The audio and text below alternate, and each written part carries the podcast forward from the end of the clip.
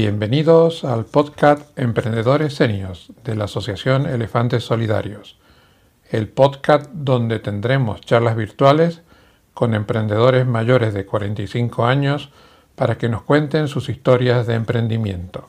Buenos días, buenas tardes, buenas noches, según cuando nos escuches o cuando nos veas en el canal de YouTube. Eh, este es un nuevo episodio del podcast de Emprendedores Senior y para este episodio me acompaña mi compañera en Elefantes Solidarios.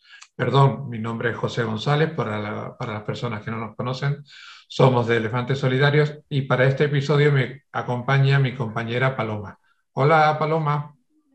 Buenos días José, encantada una vez más.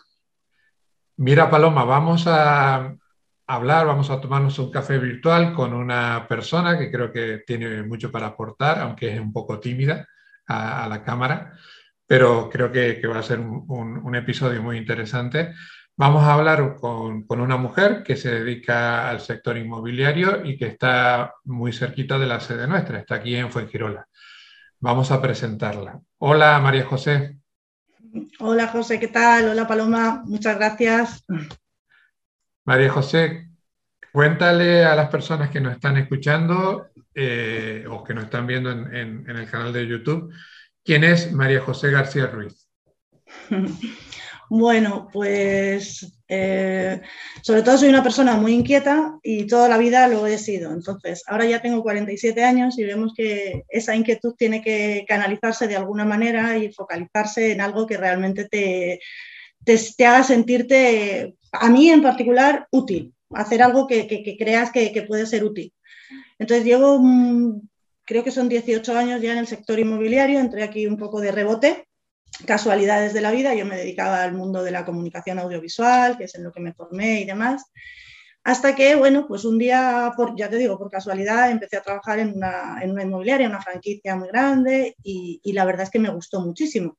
Aprendí, pues eso, lo bueno de este, de este trabajo es que cada vez eh, aprendes, siempre aprendes, siempre aprendes. Cada venta, cada cliente es, distinto. Y, eso me gustó mucho porque, porque había un mundo enorme por, conocer, por aprender. Y eh, era un sector que yo pensaba que no era en el que la inmobiliaria, mucha gente lo piensa todavía, no era necesario y, me di cuenta de que es absolutamente necesario porque ni el comprador ni el vendedor sabe eh, lo que hay que hacer.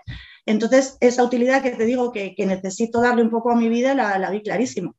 Y bueno, pues empecé ahí y, ahí he seguido, pues eso, 18, 19 años, y la verdad es que me sigue gustando mucho. Creo que hemos pasado por un montón de fases y cada vez eh, se, afianza más esa, esa necesidad ¿no? del agente inmobiliario que oriente un poco pues sobre todo a lo que eh, el vendedor pide y muchas veces no sabe y, ayudar al comprador a, encontrar eso dentro de una realidad que, como hemos visto, ha cambiado muchísimo y, bueno, creo que es absolutamente necesaria esa profesionalización.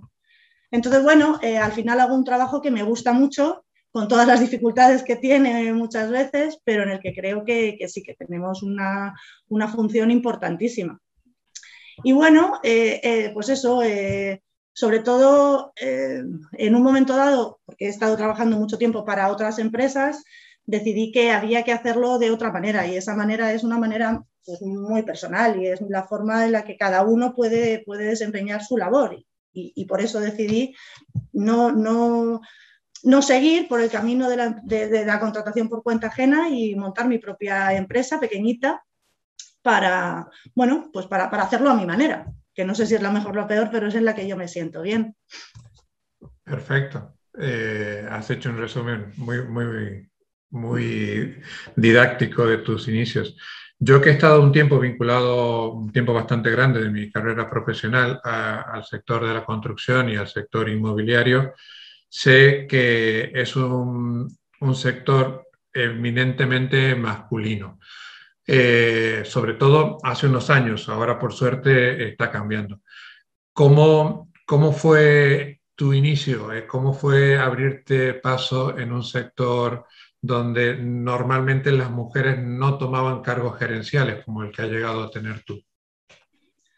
Pues mira, eh, al principio cuando empecé a trabajar era era el año 2002, me parece, y yo empecé en una empresa, no voy a decir cuál es, que era, era bestial. Las mujeres solamente podíamos estar en la oficina como coordinadoras, que nos llamaban, eh, y teníamos un equipo de hombres, chicos, la verdad es que eran bastante jóvenes, pero no podía entrar una mujer como asesor inmobiliario. Eso era una barbaridad. O sea, yo decía, Dios mío, ¿esto cómo puede ser? Porque además yo soy no sé, tengo un perfil absolutamente comercial, entonces es que era como que, me salía solo, ¿no? Eh, eh, vender y yo empecé sin poder vender.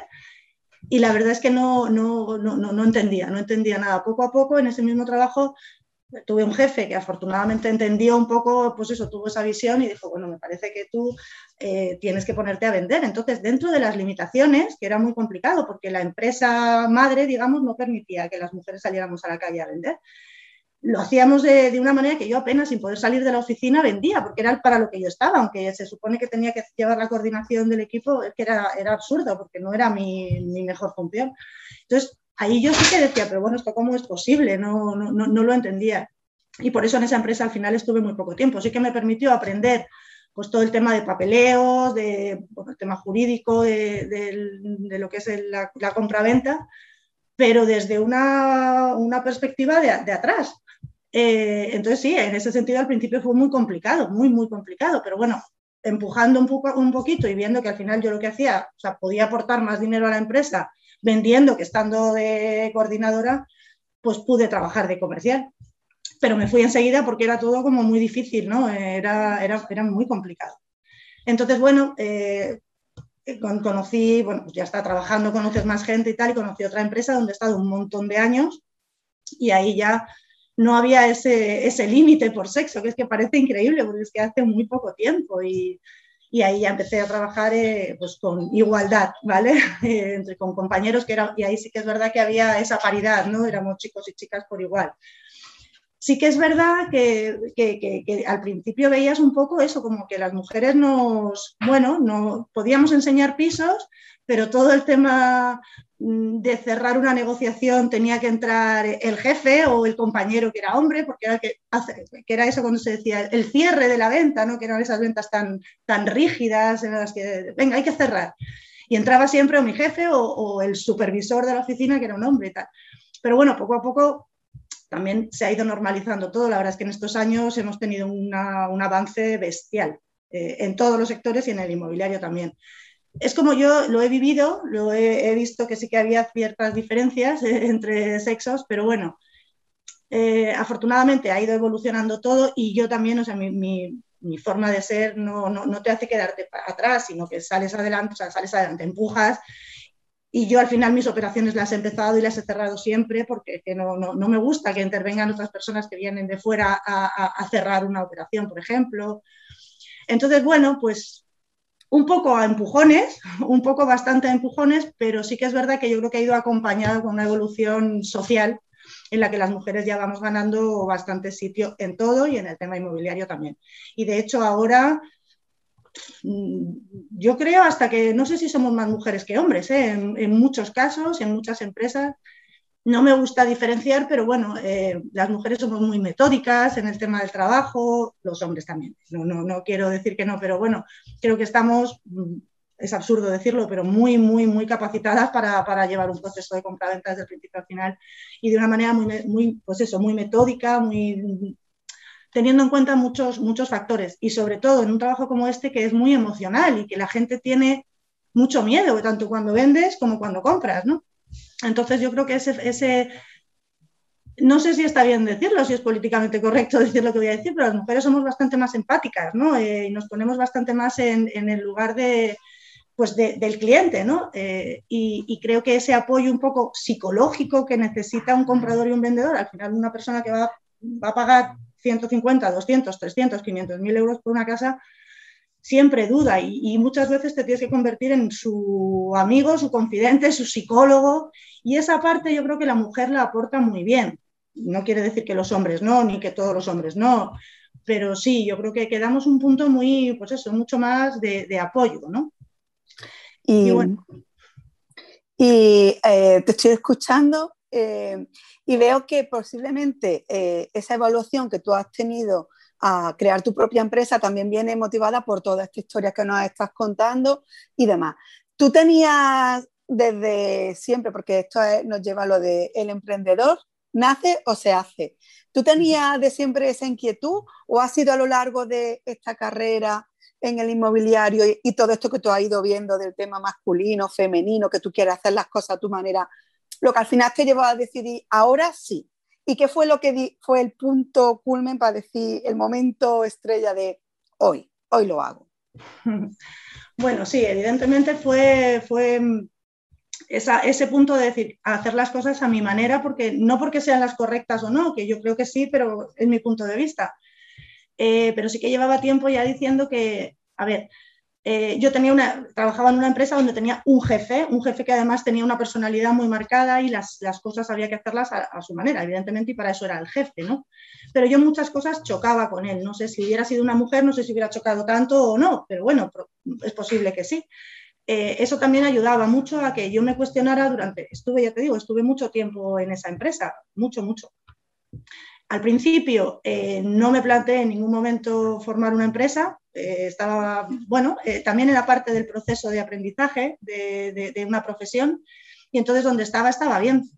Pero esa evolución sí que, bueno, encontraba muchos choques. ¿Por qué? Porque yo sí que dedicaba mucho más tiempo a lo mejor a un cliente que lo que os estaba diciendo. Yo consideraba que un cliente que viene a comprar viene con un montón de incertidumbres y hay que acompañarlo en todo el proceso una compraventa no puede ser nada más que un número, que, una facturación al final, ¿no? Es mucho más. Entonces, eh, a mí me exigían una serie de números que, se daban y de sobra, pero a costa de trabajar de una manera mucho más, eh, boom, boom, mucho más radical. Entonces, muchas veces chocaban mis intereses personales, el interés personal del cliente con el interés de la empresa con la que estaba. Al final te das cuenta de que eso hay algo que no, no te hace sentir bien, ¿vale? Eh, y, se seguía todavía, y desde el absoluto agradecimiento a esa empresa donde estuve un montón de años ¿eh? y crecí y aprendí un montón.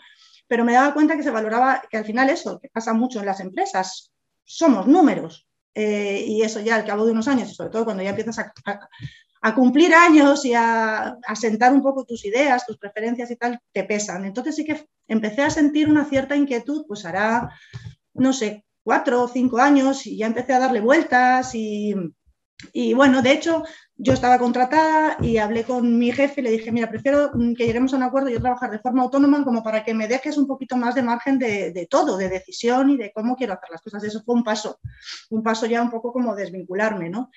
Y a partir de ahí sí que empecé a pensar que, bueno, pues que me gustaría hacer una empresa ya más mía o una forma de trabajo más mía. Y al final fue una evolución natural. Llegó un día que hablé con mi jefe y le dije, mira, me tengo que ir porque es que no, eh, pienso que he llegado al máximo aquí, que ya tampoco puedo hacer más, es, al final es todo lo mismo y siguiendo tus pautas y yo necesito crecer, ¿vale? Y hacer las cosas eh, pues con una cierta, eso que se dice tanto ahora, de una cierta visión propia, ¿vale? Cuando ya estás trabajando en una empresa, cuando ves que tu visión y la suya no coinciden, te desestructura un poco y ya no estás a gusto. Así que eso hice, me fui y, aquí estoy. y aquí estoy. Y la eh, verdad es que, hombre, es difícil, eh, no es lo mismo, pero yo estoy muy contenta. No, no, no, me costaría mucho volver a seguir esas indicaciones que te dan de cómo hacer las cosas y con quién y en qué momento. Hmm. Se nota en la forma que lo dices que, es donde realmente te sientes feliz. Eh, hay un objetivo que nos propusimos al empezar este canal de podcast, que es aportar conocimiento y aportar información a todas esas personas que en este momento o se han quedado sin trabajo o que están en un ERTE o en un ERE o tienen un negocio que no funciona y que eh, lamentablemente tienen que cerrar. Eh, el sector inmobiliario muchas veces eh, se facilita el acceso a gente que no tiene la formación, ni la vocación, ni la preparación necesaria para ejercerlo porque tiene una barrera de entrada muy baja, entonces casi cualquiera puede, con la legislación, sobre todo en Andalucía, cualquiera puede ser agente inmobiliario. ¿Qué le dirías a esa persona que no conoce el sector eh, en profundidad y que eh, tiene la tentación o ha visto la cantidad de ofertas de trabajo que hay para incorporarse a una agencia? Eh, ¿qué, ¿Qué recomendación le darías para que cuando lo haga sepa dónde se mete?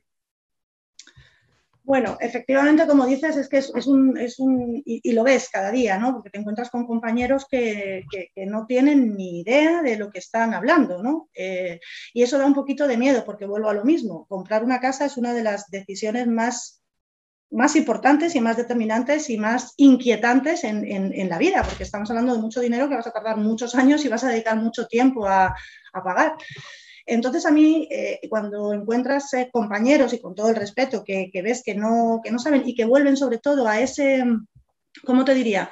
A ese ver eh, la visión de, este trabajo como dinero, al final, o sea, como este cliente que me llega me va a suponer X dinero sin principios, sin valores, sin saber eh, muy bien lo que eso lleva detrás, eh, me da bastante miedo. Entonces, eh, es un problema. Yo siempre he pensado que el, sector inmobiliario tiene que profesionalizarse, porque por eso, por lo mismo, porque estamos diciendo, hablamos de mucho tiempo para pagar una propiedad.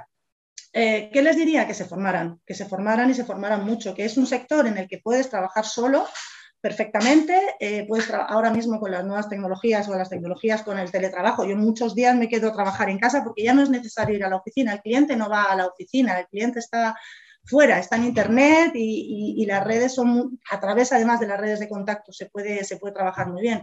No es necesario esa inversión que antes hacía falta en un local, todo eso es posible trabajar eh, como agente inmobiliario independiente perfectamente, pero es fundamental que se formen, que se formen muy bien. Ahora mismo hay muchísimos cursos de formación, incluso muchísimas empresas inmobiliarias fuertes que están eh, dando formación a posibles agentes que, luego pueden entrar a trabajar como colaboradores con ellos o simplemente formación abierta que, pueden recibir. Pero es súper importante que no se lancen al, mundo inmobiliario como si fuera lo más sencillo, porque no lo es y lleva, una, bueno, pues lleva un tema jurídico detrás muy, muy, muy importante.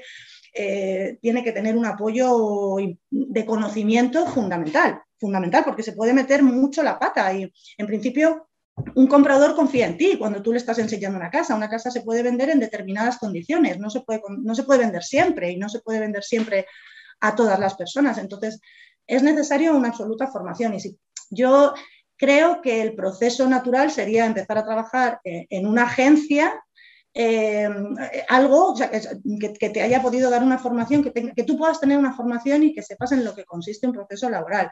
Si has tenido un ERTE en una, en una inmobiliaria y tienes esa formación, esos conocimientos, adelante, porque sabiendo cómo es el sector, sabiendo en qué consiste el trabajo, conociendo el mercado, puedes trabajar perfectamente tú solo con tus propios principios, criterios y con, bueno, con una inversión que en principio no es muy grande.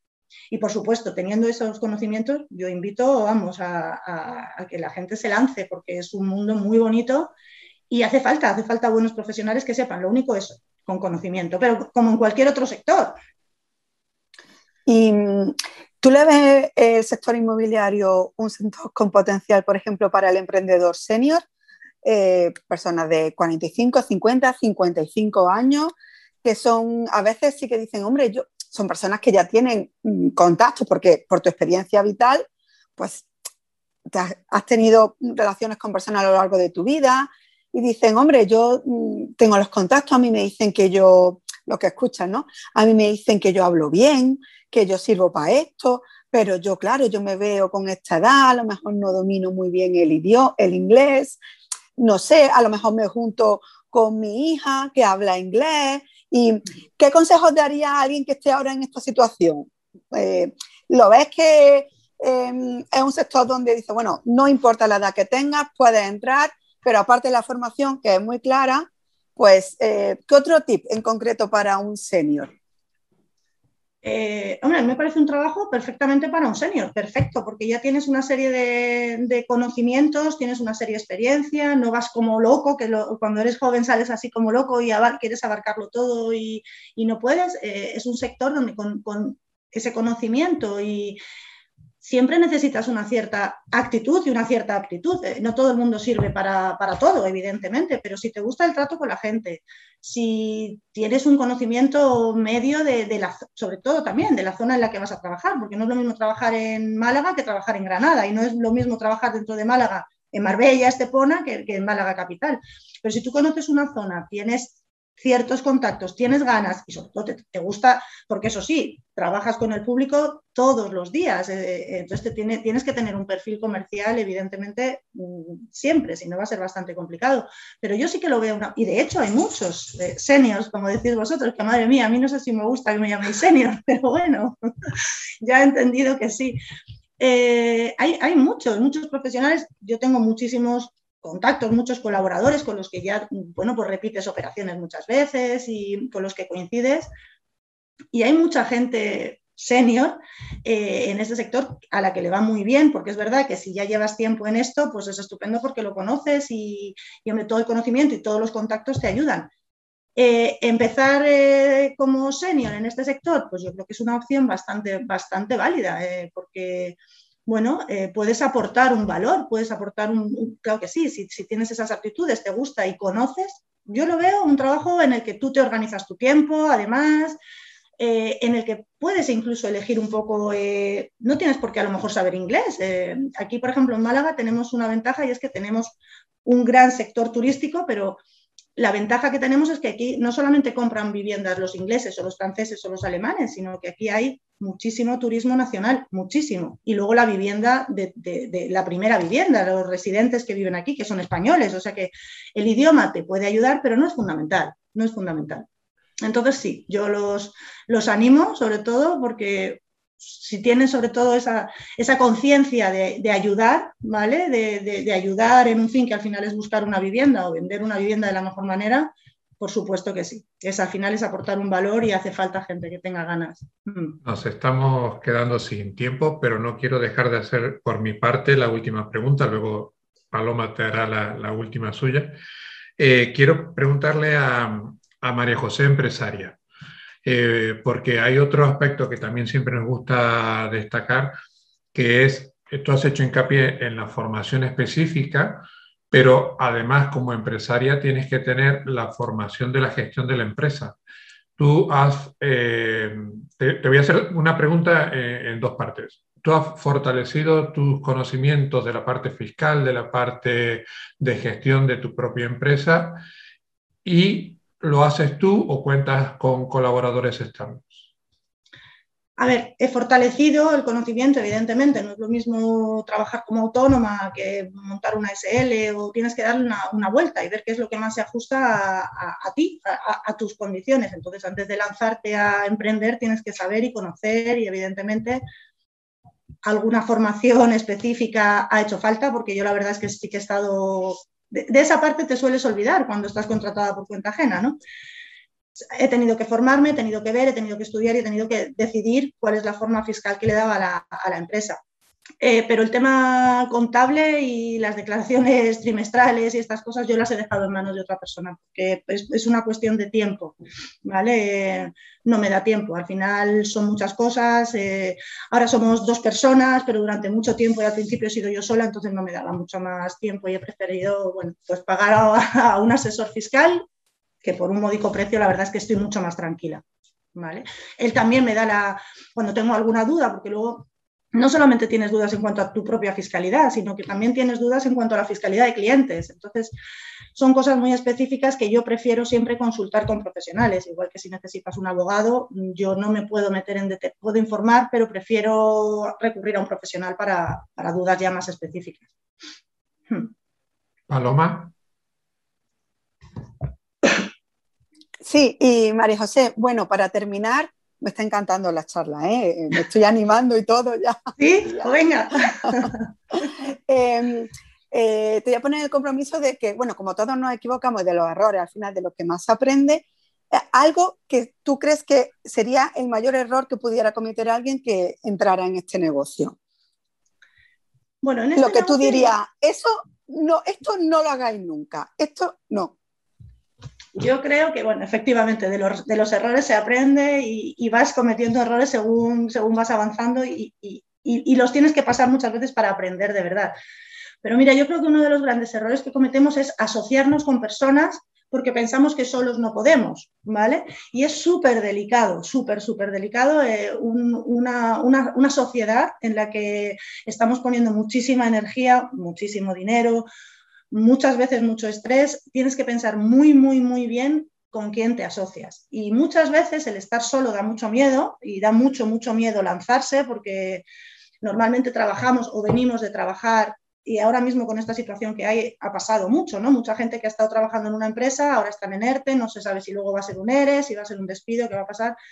Y te va a faltar ese arrope, ¿no? del equipo de trabajo, pero sin duda mejor solo que mal acompañado, pero sin ninguna duda, aunque al principio de miedo, después con esa formación, con ese, pues esa, esa formación y esa información sobre las cosas fiscales, laborales, todo eso que puedas tener, eh, si no tienes muy claro con quién te estás asociando, no te asocies con nadie, porque eso sí que de verdad trae problemas y, algunos son bastante difíciles de, solucionar. Yo pienso que ese sería el, más cuidado que tienes que tener cuando la gente ahora, que, es verdad que es un, un, momento estupendo para emprender, pero estupendo de verdad, pero ojo con, con los socios y las socias. Me quedo con ese mensaje creo que es eh, la conclusión perfecta para esta entrevista, para este café virtual. Ha salido todo muy bien. Eh, la tímida que tú dices que eres, no lo eres. Eh, creo que has aportado cosas muy interesantes. Y antes de irnos, ¿dónde te encuentra la gente? ¿Cómo se llama tu empresa? ¿Cómo estás en redes sociales? la empresa se llama Terral Estates. estamos en Fuengirola, tenemos una oficina en, la, en, el centro, bueno, en el centro de los boliches, en una zona muy concreta de Fuengirola, en la avenida de los boliches 86. Tenemos página web que es www.terralestates.com. Y el tema de las redes sociales, sinceramente, José, lo tengo un poco todavía verde porque no me da mucho tiempo. Estoy ahora, siempre, siempre estoy, ahora me pongo con eso, ahora me pongo con eso. Me pondré en breve con eso porque es fundamental. Eso es muy importante también y eso sí que es un consejo que doy, que no nos olvidemos que es una herramienta estupenda que tenemos y que, hay que dedicarle tiempo. Pero hoy por hoy todavía no lo, no lo he hecho. Paloma. Pues María José, eh, muchísimas gracias. Me han encantado todos los consejos que has dado, eh, la positividad, el entusiasmo que nos has transmitido y mm, espero eh, coincidir más veces contigo y compartir mucho más de esta experiencia. Muchísimas gracias. Bueno, muchas gracias a Me, he quedado con ganas de más, María José, y mm. creo que te voy a poder engañar para otro episodio en el futuro porque creo que todavía tienes mucho eh, conocimiento que compartir con la gente que nos escucha. Bueno, muchas gracias eh, primero María José, muchas gracias Paloma por acompañarme y compartir, hacer de, de entrevistadora. Y invito a la gente que nos siga escuchando y nos vemos en el próximo episodio. Muchas gracias. Si has llegado hasta aquí, te pedimos que te suscribas al podcast, a la plataforma donde lo has escuchado, que lo compartas en tus redes sociales y por favor comenta.